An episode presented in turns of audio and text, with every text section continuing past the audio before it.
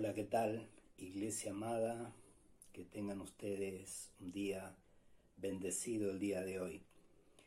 Y yo quiero compartir una palabra con ustedes. Eh, quiero hablar de los hijos de Dios. Si yo preguntara hoy por hoy cuántos son hijos de Dios en una iglesia, seguramente la gran mayoría eh, levantarían la mano, ¿no? Porque nosotros, los cristianos, decimos que somos hijos de Dios, porque de alguna palabra, de alguna manera, perdón, así lo determina la palabra del Señor. Pero yo quiero mostrarte algunos pasajes bíblicos, a ver si cuando terminamos de leer y de sacar nuestras propias conclusiones de estos pasajes bíblicos, eh, vemos si realmente somos hijos de Dios. Y también al ir terminando esta palabra, te voy a relacionar eh, nosotros los hijos de Dios con la vacuna eh, contra el COVID-19 de este tiempo. Así que bueno, vamos a comenzar con Juan capítulo 1, Juan capítulo 1, versículo 12, por ejemplo, dice la palabra del Señor, mas a todos los que le recibieron, a los que creen en su nombre, les dio potestad de ser hecho hijos de Dios. Seguimos con la palabra hijos de Dios. En Lucas 10:19 dice, He aquí, os doy potestad de hollar serpientes y escorpiones, y sobre toda fuerza del enemigo, y nada os dañará. Lucas capítulo 4, versículo 36 dice, y estaban todos maravillados y hablaban unos a otros diciendo, ¿qué palabra es esta que con autoridad y poder manda a los espíritus inmundos y salen? Los tres pasajes bíblicos, tanto Juan como Lucas, capítulo 10 y capítulo 4, nosotros, yo te he mencionado la palabra, menciono una palabra, Dios veces está la palabra potestad y la tercera, en, Lucas 4:36, dice, ¿qué palabra es esta que con autoridad? Entonces, esta palabra potestad es la palabra griega exousia, que ya vamos a ver qué es lo que quiere decir esta palabra griega exousia, pero vamos a comenzar con el comienzo de Juan capítulo 1 versículo 12 dice, más a, todos los que le recibieron. O sea, todos los que, los que recibimos al Señor Jesús en nuestros corazones, según este pasaje bíblico, somos hijos, somos hechos hijos de Dios. Más a todos los que le recibieron. Yo le recibí y vos le recibiste. Y luego dice, a los que creen en su nombre. O sea, o sea no es solamente recibirlo, sino, sino creer en el nombre de Jesús. Sino creer en que Jesús es el Cristo. Le recibo y yo creo lo que Él me dice. Y no solamente creo lo que Él me dice, sino que también lo obedezco. Mas a todos los que le recibieron, a los que creen en su nombre, les dio potestad de ser hechos hijos de Dios. Entonces, tanto este pasaje como el que leímos potestad, como el de Lucas 10, 19, que aquí dice, os doy potestad de hollar serpientes y escorpiones, y antes de seguir o, decirte lo que quiere decir la palabra griega exousia, acá donde dice Lucas, os doy potestad de hollar serpientes y escorpiones y sobre toda fuerza del enemigo y nada os dañará. Eh, eh, no se refiere a las serpientes eh, reales, a los reptiles o a los escorpiones reptiles. Son dos seres emblemáticos de la Biblia. Nosotros sabemos que quién es la serpiente antigua. La serpiente antigua es Satanás. La serpiente, la víbora es Satanás. Eso lo dice la palabra. Es la serpiente antigua. que nos tienta, que nos quiere hacer caer, caer y los escorpiones vendrían a ser los que pican con su aguijón y nos inyectan veneno, vendrían a ser las enfermedades. ¿eh? Tanto Satanás como las enfermedades, nosotros tenemos potestad, o ya quiere decir pisar, de pisar las de pisar al diablo propiamente dicho y de pisar las enfermedades, porque Cristo Jesús llevó nuestras enfermedades en la cruz del Calvario. Y no solamente eso, sino que dice, y sobre toda fuerza del enemigo. Ya sabemos quién es nuestro enemigo. Y dice, y nada os dañará. Entonces, cuando dice la palabra que nos dio potestad de ser hechos hijos de Dios, como te dije la palabra griega exousia, escucha lo que quiere decir.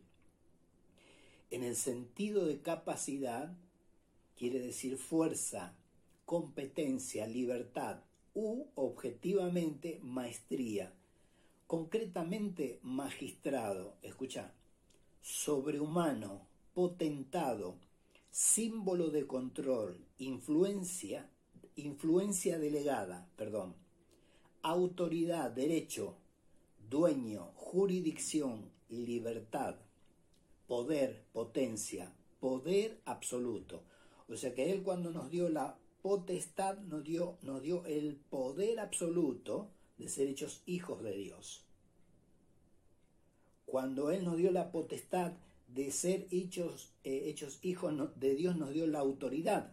Por eso que te leí antes, en, la, en Lucas 4:36, donde dice, estaban todos maravillados y hablaban unos con otros diciendo, ¿qué palabra es esta? Que con autoridad. Esa palabra autoridad es la palabra exousia, la misma que los versículos más arriba de Juan, los capítulos de Juan, figuran como eh, potestad. También vas a encontrar escrita que figura la palabra autoridad. ¿eh? Tenemos una autoridad delegada. ¿Delegada por quién? Por Dios. Vos y yo tenemos la facultad legal de usar el poder de Dios. Iglesia. Vos y yo tenemos la facultad legal de usar el poder de Dios. ¿Por qué? Porque es una facultad delegada por el Señor Jesús. Eh, entonces, eh, mas a todos los que le recibieron, a los que creen en su nombre, les dio potestad de ser hechos, hijos de Dios. Eh, el que no aceptó a Jesús el que no recibe a Jesús y se mueve como Jesús quiere, no es un hijo de Dios, es una criatura de Dios. Un hombre pasa a ser hijo de Dios, vuelvo a repetir, cuando acepta a Jesús y vive conforme a como eh, dice la palabra del Señor que debe vivir un cristiano. O sea, no se termina en yo acepto a Jesús, le recibo y ya está, se acabó, después hago lo que quiero. No, sigue el asunto. No es solamente así. Entonces, aquí vemos la palabra donde dice, les dio potestad de ser hechos hijos de Dios. Y la palabra hijo, acá en griego, traducido es propiamente hijo, descendencia, engendrar, dar a luz. Quiere decir que Dios nos engendró a nosotros, nos dio a luz a nosotros cuando recibimos al Señor Jesús y cuando nos movemos de acuerdo eh, en tiempo y forma como el Señor Jesús quiere. Por eso es que somos nacidos de nuevo. Ahora, después más adelante vamos a ver que el que está en Cristo, nueva criatura es. Es un pasaje archiconocido que estoy seguro que vos lo conoces. Lo vamos a ver más adelante. Aquí estamos viendo eh, que tenemos una, un poder. Yo tengo el poder de Dios de ser hecho, hecho un hijo de Dios. Tengo la autoridad de Dios de ser hecho un hijo de Dios. El derecho, eh, eh, la jurisdicción, la libertad de ser hecho hijo de Dios. Son acepciones de la palabra exousia, poder absoluto. ¿Verdad que suena lindo, no? ¿Cómo debe andar un hijo de Dios? Aquí está otro asunto. En Romanos 8.1 dice, ahora pues, ninguna condenación hay para los que están en Cristo Jesús, los que no andan conforme a la carne, sino conforme al Espíritu. Digo, ahora pues, ninguna condenación hay para los que andan en Cristo Jesús. acordate que el que está en Cristo, en Cristo, nueva criatura es. Si no estamos en Cristo, la nueva criatura eh, no nació, seguimos con la vieja eh, creación, con la antigua naturaleza, la de papá y mamá. No hay ninguna condenación para los que están en Cristo Jesús. Esto al revés, ¿qué querría decir? Que para los que no están en Cristo Jesús hay condenación. Porque no hay ninguna condenación para los que estamos en Cristo Jesús, pero para los que no están en Cristo Jesús sí hay una condenación. Es el antónimo de este, de este pasaje. Dice, los que no andan conforme a la carne, sino conforme al Espíritu. Leo todo junto. Ahora pues ninguna condenación hay para los que están en Cristo Jesús. ¿Para quiénes?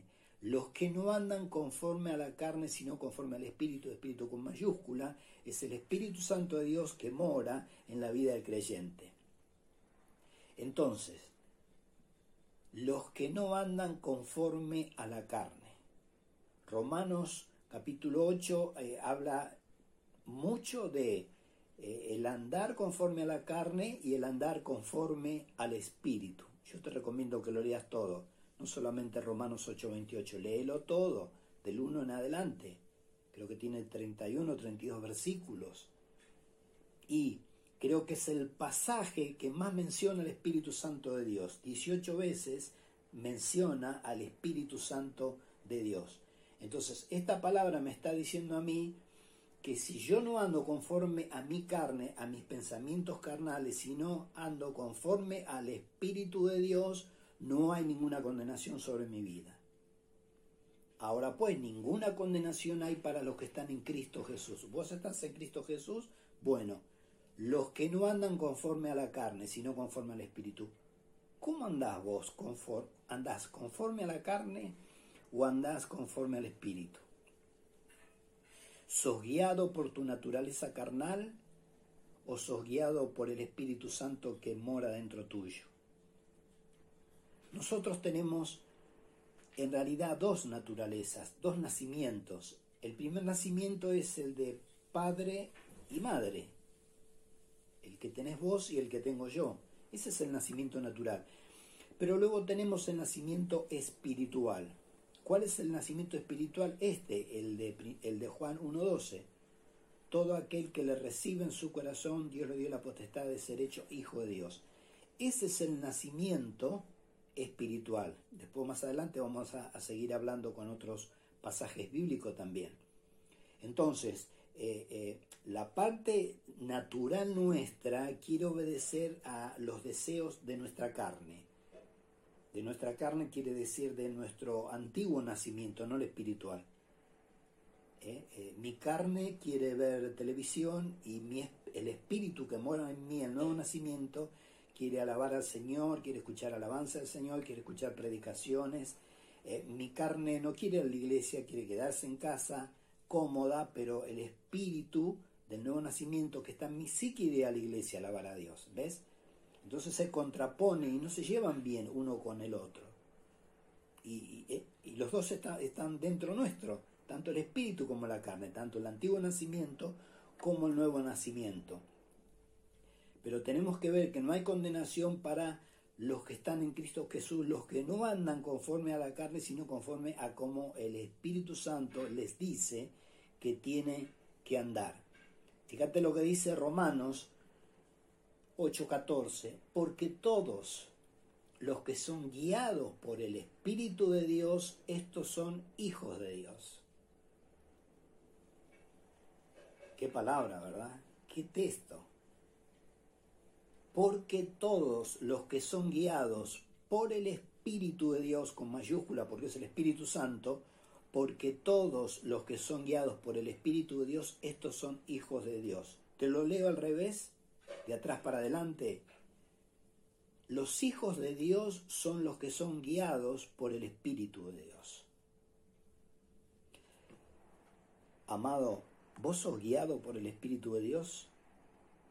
Si vos te dejas guiar por el Espíritu de Dios, dice la Biblia que vos sos un hijo de Dios. Ahora, si vos eh, te guías eh, por, por tu espíritu, por tu carne, y no te dejas guiar por el Espíritu Santo de Dios, dice este pasaje que vos no sos hijo de Dios. Primera de Corintios, capítulo 1, versículo 2 dice, a la iglesia de Dios que está en Corinto, a los santificados en Cristo Jesús, ahí estamos nosotros, llamados a ser santos, con todos los que en cualquier lugar invocan el nombre de nuestro Señor Jesucristo, Señor de ellos y nuestro. Atenti iglesia, atenti si estás acá. A la iglesia de Dios que está en Corinto, yo diría en el lugar donde vos vivís, no sé, Mar del Plata, Neuquén, Tucumán, Buenos Aires, no sé. La iglesia que está en ese, lugar, en ese lugar, a los santificados en Cristo Jesús. Nosotros somos santificados en Cristo Jesús, somos apartados en Cristo Jesús, apartados para Dios. Dice llamados a ser santos. Esta es otra palabra en que quiero detenerme. ¿Qué es ser santo? Ser santo es estar todo el día así, es estar todo el día así. No, no, no. Eh, es andar caminando por las nubes, no. Santo quiere decir, tampoco quiere decir bueno. Santo quiere decir apartado. Creo que es la palabra hebrea kadosh o, kadash, kadosh creo que es. Apartado. Se puede usar para eh, en el Antiguo Testamento se usa para una prostituta, por ejemplo, que eh, dice que estaba apartada para la prostitución y ahí donde dice apartada o dedicada a la prostitución está esta palabra hebrea, griega, eh, hebrea perdón, kadosh, que quiere decir apartada. Nosotros somos apartados, pero para Cristo. Dice, llamados a ser santos. Si nosotros somos hijos de Dios, tenemos un llamado todos tenemos ese llamado. No todos tienen el llamado a ser apóstoles, pastores, maestros, evangelistas, no todos tienen el llamado a ser profetas, pero sí todos tenemos, todos los que decimos ser cristianos, tenemos el llamado a ser santos. Porque dice la Biblia que sin santidad nadie verá al Señor. ¿Vos querés ver al Señor? Tenés que ser santo llamados a ser santos, con todos los que en cualquier lugar invocan el nombre de nuestro Señor Jesucristo, Señor de ellos y Señor nuestro. O sea que si invocamos el nombre de nuestro Señor Jesucristo, tenemos que andar en, santidad, tenemos que andar en integridad. Eso es ser hijo de Dios. Filipenses 2.15 dice, para que seáis irreprensibles y sencillos hijos de Dios, sin mancha en medio de una generación maligna y perversa, en medio de la cual resplandecéis como luminares en el mundo. ¿Qué me contás? Vamos a ver lo que nos dice la palabra del Señor para que seamos irreprensibles. ¿Qué quiere decir irreprensible? Que nadie nos tiene que reprender por nada. Amados, irreprensible quiere decir que nadie te tiene que reprender por, porque hiciste algo mal. Que nadie tiene nada que decir de vos, nadie te tiene que reprender. Eso es irreprensible. Y sencillos, tipos, personas comunes, sencillas sin dobleces ni mentiras, sin altanería, sin soberbia, sin orgullo. Eso es ser sencillos. Para que sean irreprensibles y sencillos hijos de Dios, sin mancha. ¿Ves? Esto es lo que, esto es lo que conlleva vivir apartado para Dios, sin mancha, la mancha de que la mancha del sistema del mundo, que viven en pecado, dice sin mancha, en medio de una generación maligna y perversa. Decime vos si no estamos viviendo en el medio de esta generación maligna y perversa. Sí que estamos viviendo en esta generación, como en los días de Noé. De Noé. Estamos viviendo en una generación que es mala y que es perversa. Bueno, dice la Biblia que eh, en medio de la cual en medio de esta generación maligna y perversa, dice, resplandecéis como luminares del mundo. Te leo todo el pasaje. Para que seáis irreprensibles y sencillos hijos de Dios, sin mancha, en medio de una generación maligna y perversa, en medio de la cual resplandecéis como luminares del mundo. O sea, en medio de esta generación eh, maligna y perversa, ¿vos resplandecés con tu luz? Aquí lo dice, el cual resplandecéis como luminares del mundo. ¿Qué es luminares? Es luz, iluminación. ¿Vos resplandecés con la luz de Cristo? Vos llevás la luz de Cristo, acordate que somos luz del mundo, pero somos luz del mundo cuando alumbramos. No cuando nos escondemos, sino cuando estamos allá arriba y alumbramos, y donde hay luz, las oscuridad se disipan.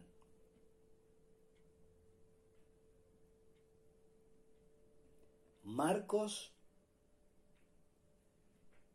¿ves cómo ya no es tan fácil ser hijo de Dios? Fíjate, para que seáis, los hijos de Dios son así, irreprensibles y sencillos, hijos de Dios sin mancha, no tenés que tener mancha.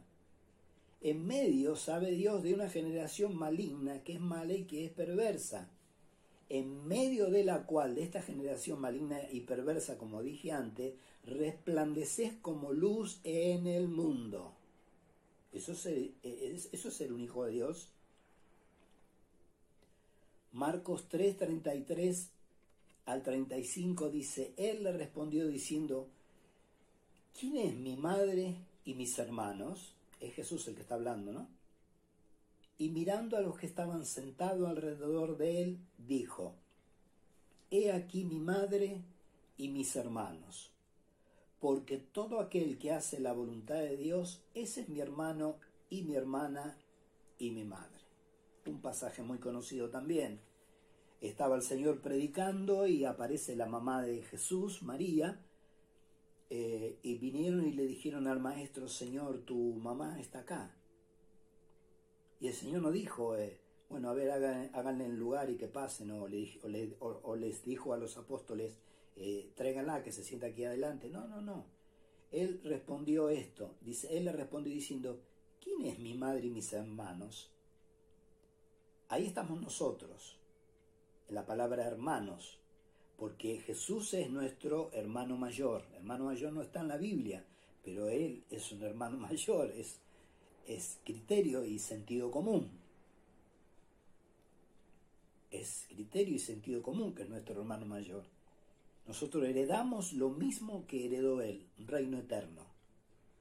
Exactamente lo mismo. Vamos a estar en el mismo lugar. Entonces él, preguntó y dijo, ¿quién es mi madre y quiénes son mis hermanos? ¿Cómo va a decir quién es mi madre si le estaban diciendo que la madre estaba ahí atrás? Pero él lleva esto natural a un terreno espiritual. Iglesia, escucha.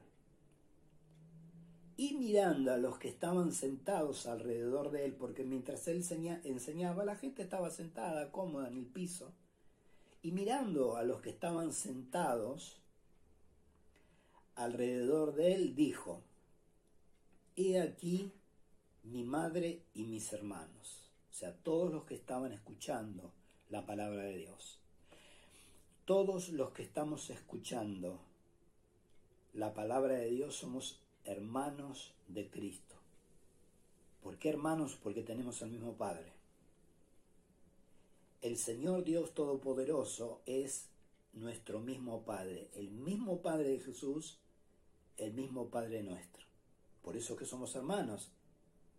Dice, mirando a los que estaban sentados alrededor de él, dijo, he aquí mi madre y mis hermanos. Y no termina ahí, porque dice, porque todo aquel, todo aquel somos todos, que hace la voluntad de Dios, ese es mi hermano.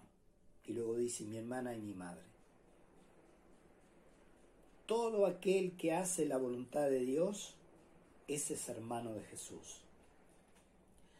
Todo aquel que hace la voluntad de Dios, ese es hijo de Dios.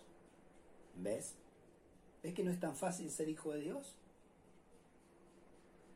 Esta es una palabra, pero para ponerla en la ladera, porque todo aquel que hace la voluntad de Dios, ese es mi hermano, dijo el Señor. ¿Cómo sabés vos si sos hermano de Jesús si haces la voluntad de Dios? Si no haces tu voluntad y haces la voluntad de Dios, dice este pasaje que vos sos hermano de Jesús. Dice este pasaje que vos sos un hijo de Dios, propiamente dicho, con todas las letras. Con todas las letras. En Gálatas, capítulo 3, versículo 26, dice, Pues todos sois hijos de Dios por la fe en Cristo Jesús. Este es un pasaje clave que nos lleva a, a cómo sabemos nosotros que somos hijos de Dios, por la fe en Cristo Jesús porque le hemos recibido, como dije al comienzo, y andamos conforme a como Él anduvo. Andamos conforme a como Él anduvo. Eso es ser cristiano. Cristiano no es practicar una religión o, o cristiano es andar como Cristo anduvo, porque Él es nuestro líder. Entonces el discípulo anda con las reglas que dicta su maestro y Jesús dictó reglas y están en la Biblia y nosotros vivimos conforme a esas reglas, entonces somos hijos de Dios por la fe en Cristo Jesús. ¿Ves? Seguimos con Romanos. Romanos capítulo 8, versículo 16 dice, el Espíritu mismo da testimonio a nuestro espíritu de que somos hijos de Dios.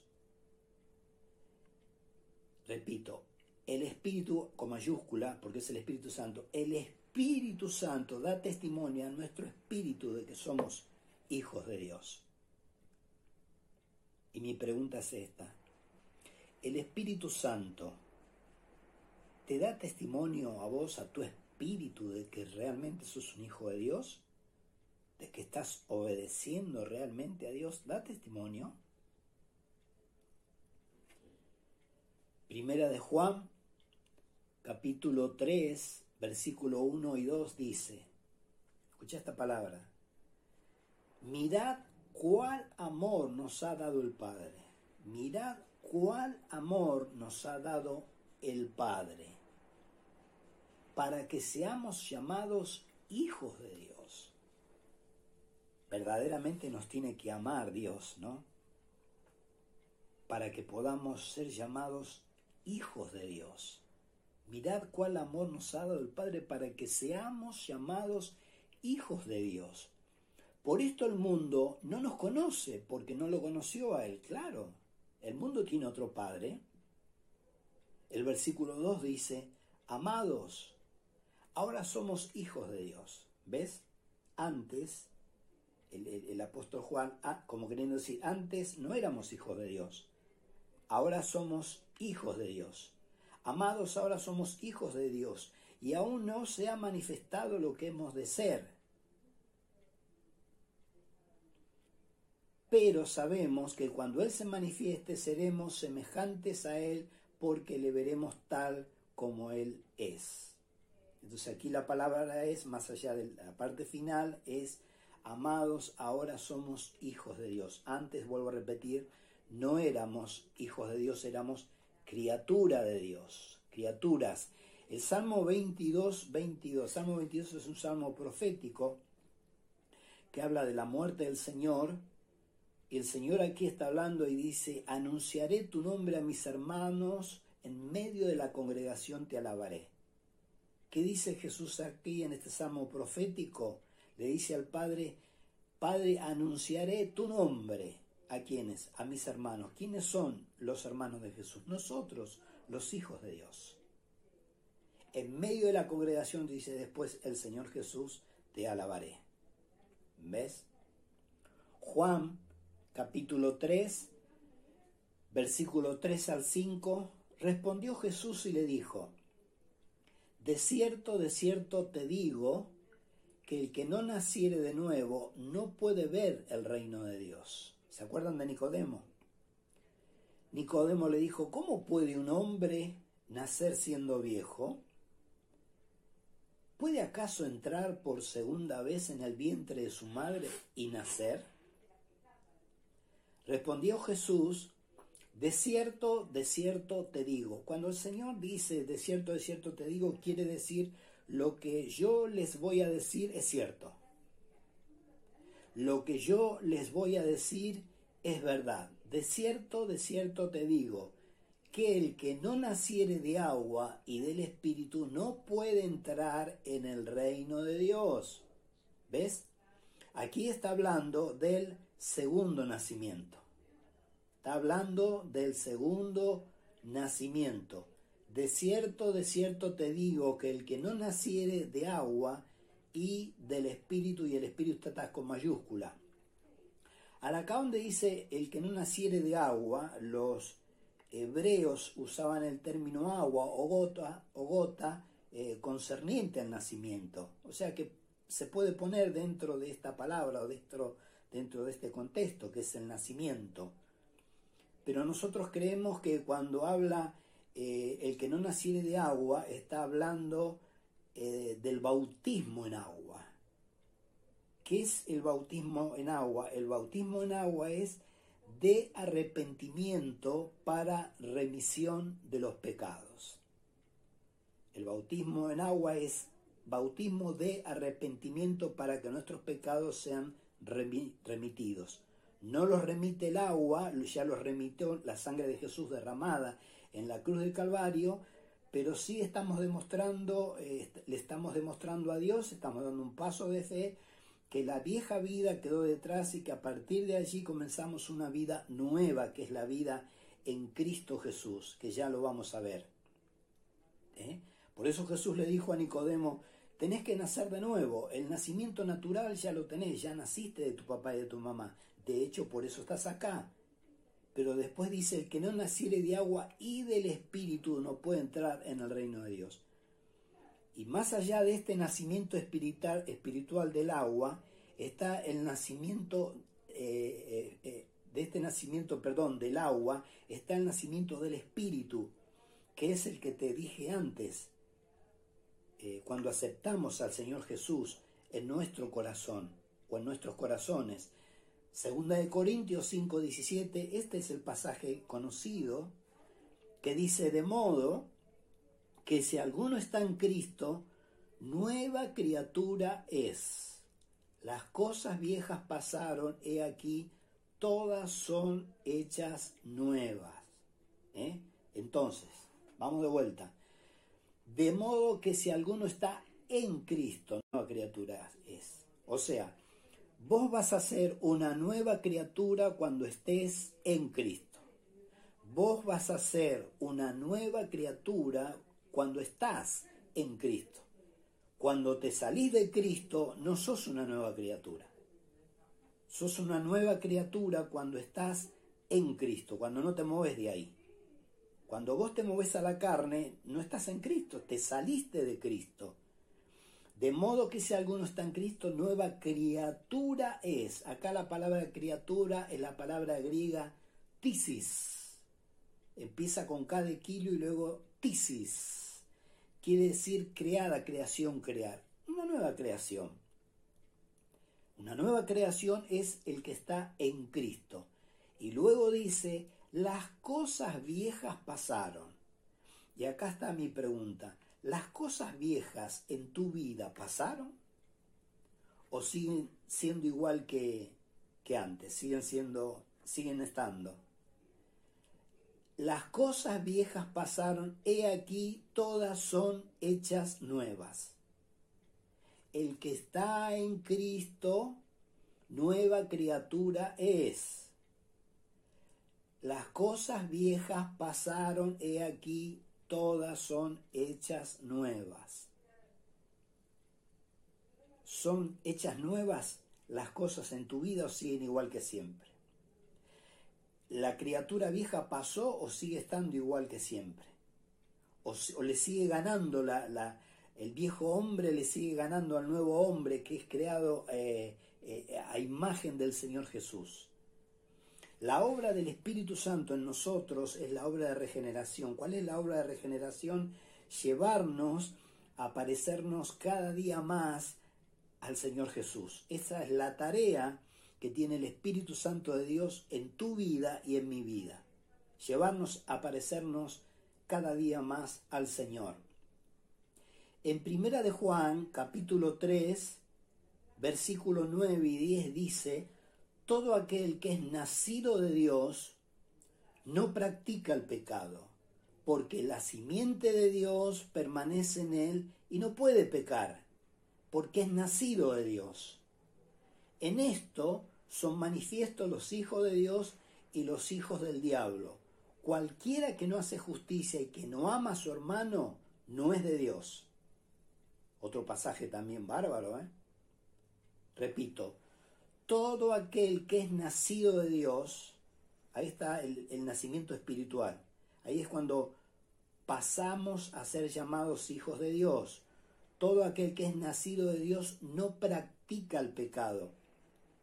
La nueva versión internacional dice algo parecido en 1 Juan 3:9.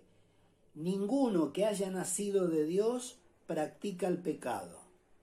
Ninguno que haya nacido de Dios practica el pecado.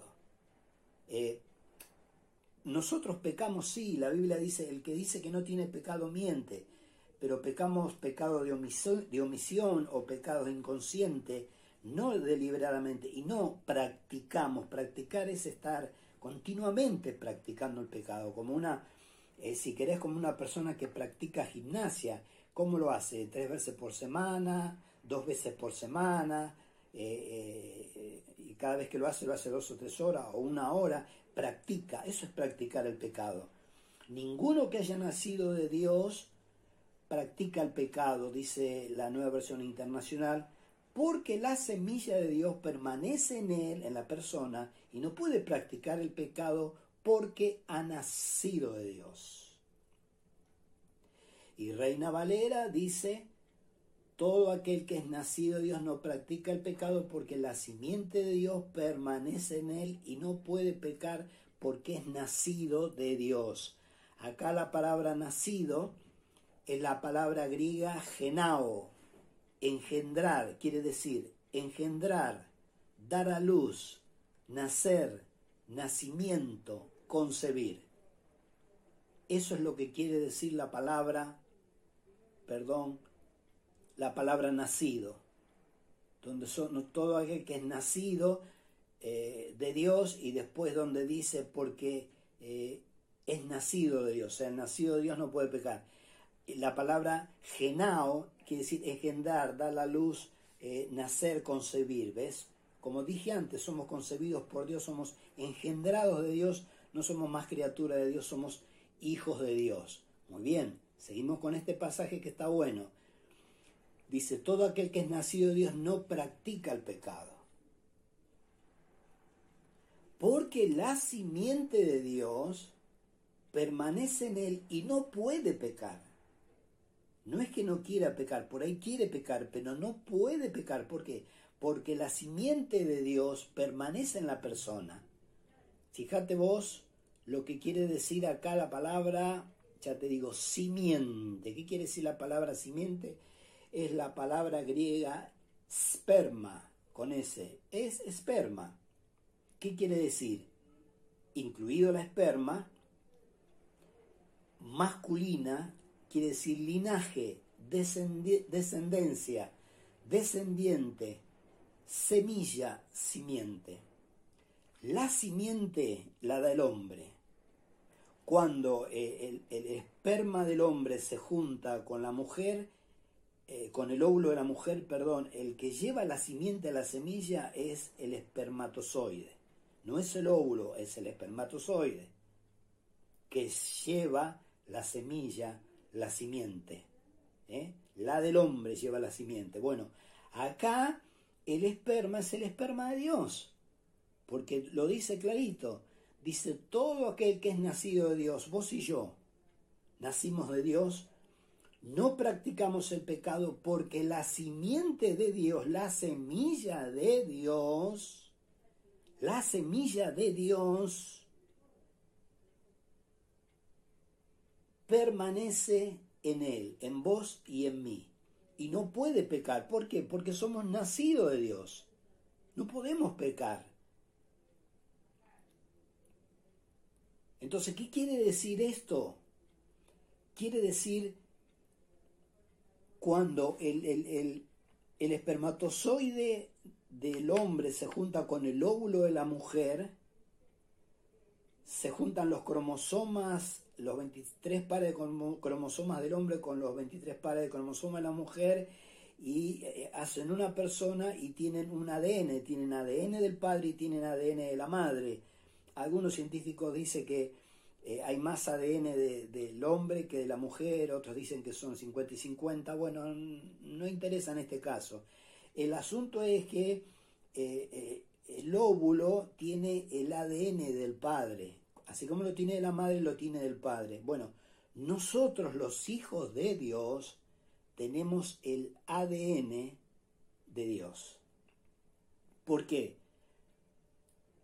Porque venimos de su simiente, somos y hechos hijos de Dios. Somos de la simiente de Dios, de la semilla de Dios. Esto es lo que acabamos de leer. Y cuando vemos lo que quiere decir la palabra griega, que es esperma, y bueno, somos eso nosotros, ¿eh? semilla de Dios, descendiente de Dios, simiente, ¿eh? son todos sinónimos de Dios. Por eso que tenemos el ADN de Dios. Ahora, ya para ir terminando, quiero decirte esto. En este tiempo que se habla de, la vacuna contra el COVID, ¿cuántas cosas hemos escuchado hablar de esta vacuna? ¿Qué hace mal a esto? ¿Qué hace mal a lo otro? Si es verdad o no, no lo sé. No lo sé, son puros comentarios. Algunos la, han tratado de poner de, algún lugar dentro de, de la historia bíblica y en la Biblia no aparece. En la Biblia no aparece para nada la vacuna. Alguno dice, sí, pero estamos en último tiempo, todo lo que vos quieras. Pero si vos me, vas a hablar mal o, bien de algo, eh, eh, en este caso mal, eh, mostrame el pasaje bíblico.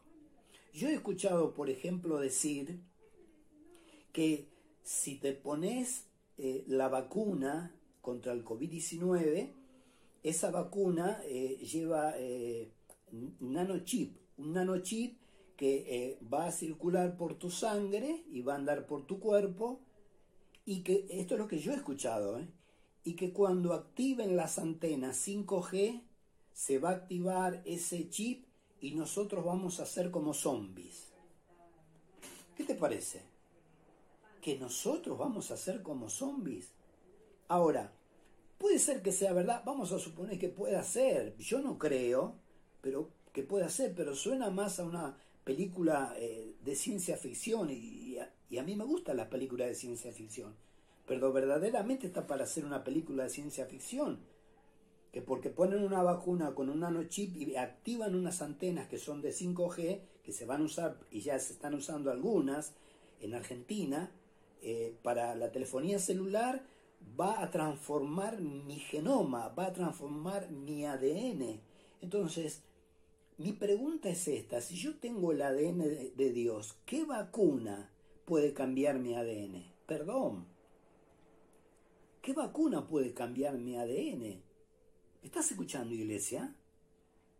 Vos tenés el ADN de Dios, sos, sos, hijo de Dios, sos una hija de Dios. Tenés la simiente de Dios, sos la semilla de Dios. Escucha, tenés el ADN de Dios tenés el Espíritu Santo de Dios que mora dentro tuyo, que mora sobre vos y que está con vos. Las tres cosas dice la Biblia. El Espíritu Santo está con nosotros, en nosotros y sobre nosotros. Tenés el ADN de Dios, tenés el Espíritu Santo de Dios morando dentro tuyo porque sos tabernáculo de Dios. Tenés la mente de Cristo. Nosotros tenemos aquí adentro, dice la Biblia, la mente de Cristo. Como una persona que es hijo de Dios, que tiene el ADN de Dios, que tiene el Espíritu Santo de Dios, que tiene la mente de Cristo, por más que le inyecten una vacuna que tenga un nanochip o 20.000 nanochip, le puedan llegar a hacer efecto, cuando es más poderoso el que está en nosotros que el que está contra nosotros. ¿Cuál es el temor? Iglesia, ¿cuál es el temor? Ahora, yo quiero que veas eh, este otro pasaje que he anotado en Marcos 16, 18. Dice, tomarán en las manos serpientes y si bebieren cosa mortífera no les hará daño. Sobre los enfermos pondrán sus manos y sanarán. Y quiero pararme un cachito en tomar en las manos serpientes porque es la palabra tomar, es la palabra griega airo, que quiere decir alzar, cargar, levantar, pero también quiere decir quitar y tirar. Hay algunas, Biblia, algunas versiones de Biblia que quiere decir quitar y tirar. No es lo mismo tomar que quitar. Yo puedo quitar algo con esto, puedo tirar algo con un palo, agarrar así, en el caso de una serpiente, con un palo. ¿eh? Eh, y no literalmente eh, tomar este pasaje como lo dice aquí. Hay unas iglesias evangélicas en Estados Unidos que hacen en sus cultos, integran serpientes y las toman con las manos y las mueven así, porque se toman de este versículo que dice tomarán en las manos serpientes eh, y si vienen cosas mortíferas no les hará daño. Y ellos, más de uno muere porque son generalmente serpientes venenosas, generalmente serpientes de cascabel, la serpiente muere al pastor o al que la está tomando y la persona se muere. ¿Por qué? Porque hacer eso sería tentar a Dios. Y beber cosa mortífera lo mismo. Cuando dice si bebiere cosas mortíferas no les hará daño, se refiere a la protección. De ninguna manera se, se refiere a beber algo deliberadamente, ¿eh? a, fin de demostrar, a fin de demostrar mi fe eh, en la palabra de Dios. O sea, yo tengo un veneno y digo, acá aquí la Biblia me dice que si yo bebo cosas mortíferas no me, no me va a hacer nada y me bebo el veneno. Y lo más probable es que muera. ¿Por qué? Porque estoy tentando a Dios y a Dios no se lo puede tentar. O ver una serpiente y decir, la voy a agarrar con mi mano porque aquí dice tomar en las manos serpiente. Y si bebieren cosas mortíferas no les hará daño. Otra cosa es que que vos estés de campamento y que estés, este, como eh, le pasó al apóstol, buscando algo y de repente, sin darte cuenta, una serpiente venenosa te muerde. Te muerde, no te pica, porque los que pican son los mosquitos. La serpiente muerde porque tiene dientes. Entonces te muerde una serpiente, ahí sí puedes aplicar este pasaje. De que no te va a hacer nada. En realidad dice, tomará en las manos serpiente, eh, como diciendo, no, no te va a hacer nada. ¿eh? Pero si vos la tomas deliberadamente para ver la fe que tenés, estás en, problema. Entonces, para terminar con esto, amada iglesia, aún eh, aquí dice si bebieren cosas mortíferas, pero puede ser cuando uno ve, si alguien te pone veneno y vos no lo sabés, sea por la boca o sea por una vacuna. Te ponen una vacuna, vos te vas a vacunar contra el COVID-19, eh, eh, eh, y vos lo haces con fe, lo haces con la convicción que, te da la fe, y esa vacuna dentro tiene algo malo, no te va a hacer absolutamente nada porque sos un hijo de Dios. Tenés el ADN de Dios, tenés la mente de Cristo y el Espíritu Santo habitando dentro tuyo. ¿Te parece poca cosa? Ahora, la pregunta del millón, la pregunta que me han hecho a mí, ¿vos te darías la vacuna hoy por hoy? Hoy por hoy, no. Hoy por hoy no. ¿Por qué? Porque no tengo ninguna seguridad. Más que nada es porque no tengo la convicción que me da la fe. Y dice la palabra del Señor que todo lo que no proviene de fe es pecado. Entonces, ¿para qué me la voy a dar si yo no, no, le tengo fe? No le tengo confianza. ¿Ves? Hablo de hoy. Mañana a lo mejor tengo fe, eh, me da convicción eh, y me la doy. Pero hoy por hoy no, porque no tengo convicción de fe para ponerme la vacuna. Y repito esto, con esto no quiero decir que nadie se la ponga, no, no. Vos tenés que obrar conforme a tu fe, a tu confianza. Vos tenés la certeza de que la vacuna te va a hacer bien, te la querés dar, sí. Dátela, ¿cuál es el problema? ¿Cuál es el problema? Yo te aseguro que no vas a andar como un zombie por ahí. Te lo aseguro porque sos un hijo de Dios. Te lo aseguro. No vas a andar con, un zombie. Y si vienen cosas mortíferas, dice, no les hará daño.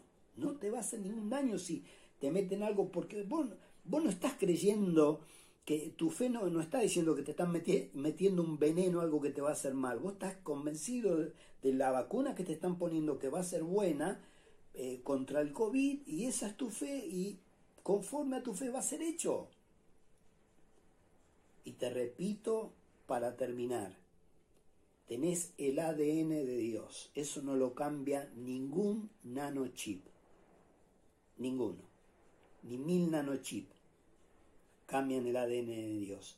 Tenés la mente de Cristo y tenés el Espíritu Santo dentro tuyo. Vamos a orar entonces. Padre, te damos gracias. Yo te doy gracias, Señor, por esta tu palabra, Señor. Señor, y sé que esta palabra ha caído en buena tierra y va a llevar su fruto al 30, al 60 o al 100 por uno, pero llevará su fruto, Señor. Te pido, Señor, que tu palabra nos convenza a nosotros, Señor, nos convenza, que tu palabra nos guíe, Señor, a la verdad. En el nombre de Jesús te lo pido. Que tu palabra, Señor, guíe a mi hermano en este momento, en esta hora que está escuchando esta oración, que ha escuchado esta tu palabra, Señor y lo que haga lo haga con la convicción que le da la fe. Y que cada uno de nosotros pensemos, recapacitemos y meditemos en tu palabra si realmente nos estamos moviendo en esta tierra como hijos de Dios. Sin mancha, Señor, santos, separados para vos. Si realmente estamos alumbrando en este mundo de tinieblas, en esta generación perversa y malvada, Señor, nosotros estamos apartados, apartados de toda perversión y de toda maldad. Señor, que meditemos en esta tu palabra para saber si realmente nos estamos comportando como hijos de Dios. Te doy gracias, Señor, por esta tu palabra, en el nombre de Jesús. Amén. Muy bien, amado, Dios te bendiga y será hasta la próxima.